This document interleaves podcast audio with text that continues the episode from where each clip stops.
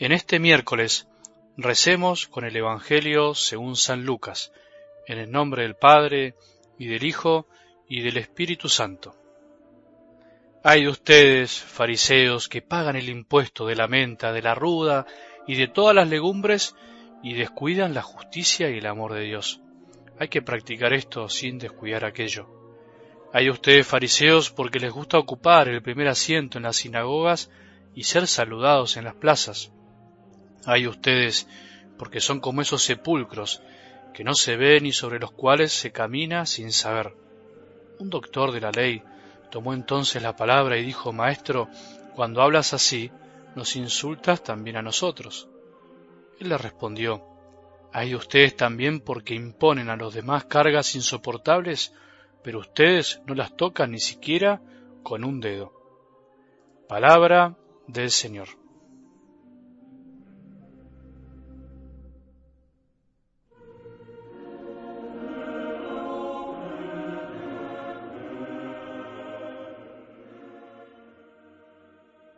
El reino de Dios se parece a un gran rey que nos invita a las bodas de su hijo y está todo preparado, todo preparado, los terneros, la comida, la mesa, todo preparado para que nosotros podamos también participar. Qué lindo que es, retomando el Evangelio del domingo, recordar que el reino de Dios no es solamente una invitación a trabajar, como veíamos en otras parábolas, una invitación a cumplir su voluntad, a dar frutos, sino que también es un banquete, es un momento para disfrutar la relación con Dios, esa relación de padre a hijos, de hijos con el Padre y de hermanos, es para disfrutar también, es para darnos cuenta que es una alianza de amor, en donde compartimos lo más necesario, lo que no nos puede faltar, el amor. El banquete es simplemente una imagen para que nos demos cuenta que el reino de Dios también tiene algo de fiesta. Por eso no tenemos que olvidarnos que esta invitación no podemos dejarla pasar. Cada día el Señor nos invita a participar de este banquete de amor. En nuestro bautismo fue nuestra primera gran llamada, pero también a lo largo de toda nuestra vida una y otra vez se nos prepara una mesa. La Eucaristía y cada sacramento es para los que creemos en el reino de Dios y aquellos que queremos vivirlo como una participación del amor de Dios para que nosotros también podamos desparramarlo a los demás. Dios quiera que nunca olvidemos esta dimensión tan linda del reino de Dios que se nos presentaba en esta parábola que tiene tantas enseñanzas.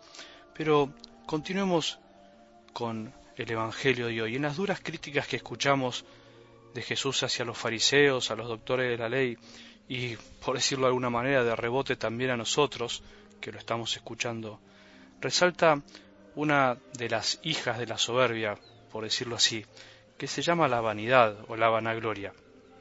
La vanidad es como la hija preferida de la soberbia y nos hace terminar cayendo por supuesto, en la soberbia. Es el deseo desordenado de prestigio, de fama, de aplausos, de adulación, y la virtud opuesta que tenemos que trabajar siempre es la modestia.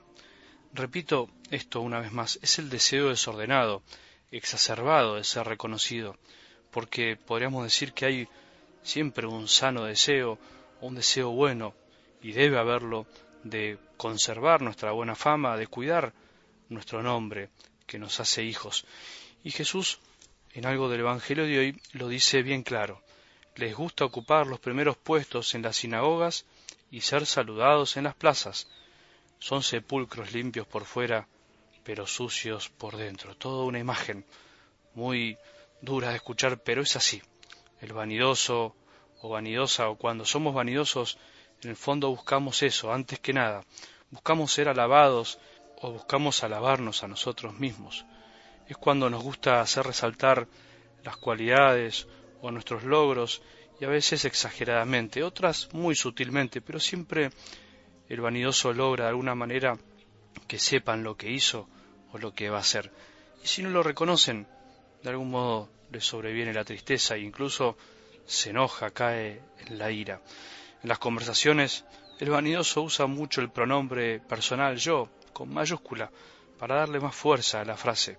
Yo hice esto, yo le dije que haga esto, casi que solo él hace las cosas bien y si los demás las hacen, rara vez las hacen tan bien como él. En realidad, si nos ponemos a pensar, el ser vanidoso es una actitud en el fondo muy infantil, es una actitud de niños que todavía no han madurado, pero no de ese hacernos como niños que nos pide Jesús en el Evangelio, sino realmente una actitud de niño mimado, de niño malcriado, al que no se lo crió bien. Porque así como los niños malcriados necesitan que les festejen y aplaudan todo lo que hacen, en realidad esta actitud exacerbada por los adultos y que también si no les festejan lo que hacen, se festejan a sí mismos, viste cuando un niño se aplaude a sí mismo por lo que hizo, y nosotros también le aplaudimos para que se ponga contento.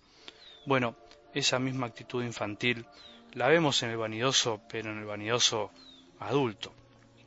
Los niños necesitan el aplauso cuando se les enseña eso, pero en realidad, si le enseñáramos que no lo necesita, no lo necesitaría.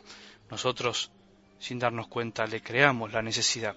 Por eso la vanidad es un signo de gran inmadurez en nuestra vida, que siendo adultos deberíamos ir superando día a día, porque tenemos que asentarnos en realidad en lo que somos y en lo que Dios piensa de nosotros, y no en la opinión ajena, lo que piensan los demás. Pero, lamentablemente, lo podemos arrastrar a lo largo de los años y cuando esta vanidad se da en el ámbito religioso, en nuestra vida de fe, en el fondo es mucho peor, porque podemos caer en la hipocresía de los fariseos, porque usamos a Dios para ponernos por encima de los demás, y eso es lo peor que nos puede pasar. Qué triste cuando esto pasa en la vida religiosa, en un consagrado, en una consagrada, en un sacerdote, en un obispo, en un catequista, en un educador. Es el peor virus que puede haber dentro del corazón de un miembro de la Iglesia, la vanidad religiosa camuflada de bien. Cuando nos exactamos a nosotros mismos, sirviéndonos de los demás, pero en el fondo nos estamos sirviendo a nosotros, qué desastre. Y a veces incluso podemos poner cargas en los demás que ni siquiera nosotros mismos podemos llevar, que ni siquiera podemos tocarlas con el dedo. Somos incluso capaces de hacer cosas así. Bueno, que hoy Jesús nos libre de la vanidad, hay que pedírselo con todo el amor, que Él nos libre de esta hija de la soberbia que muchas veces está entremezclada en nuestro corazón y en nuestras relaciones humanas, que podamos vivir este día afirmándonos en la gran alegría y certeza de lo que Dios piensa de nosotros, de lo que Él ve y nadie ve, y no en lo que piensan los demás. El reino de Dios es un gran banquete en donde todos nos sentamos en la misma mesa y todos somos hijos del mismo Padre. Que tengamos un buen día y que la bendición de Dios, que es Padre misericordioso, Hijo y Espíritu Santo, descienda sobre nuestros corazones y permanezca para siempre.